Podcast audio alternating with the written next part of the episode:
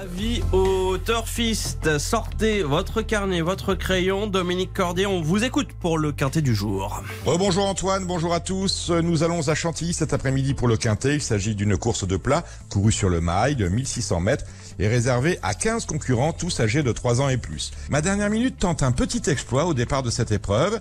C'est le numéro 1, Parchemin. Parchemin qui rend du poids à tous ses adversaires, mais il est vrai que c'est un cheval de classe. Il a gagné au niveau des listed race. Il s'est placé au niveau des courses de groupe. Autrement dit, un cheval de qualité qui est tout à fait capable de bien faire sur cette surface qu'il va apprécier, la piste en sable fibré et sur la distance. Attention donc à ma dernière minute, le numéro 1 Parchemin que je place en troisième dans mon pronostic. Je vous livre d'ailleurs ma sélection, je vous la rappelle, avec en tête le numéro 3 Dartungi, le 12 Ussel, l'As Parchemin qui est donc ma dernière minute, le numéro 5 Sissio Boy, le 6 Cyrano, le 2 Dante et enfin le 7 Josefino.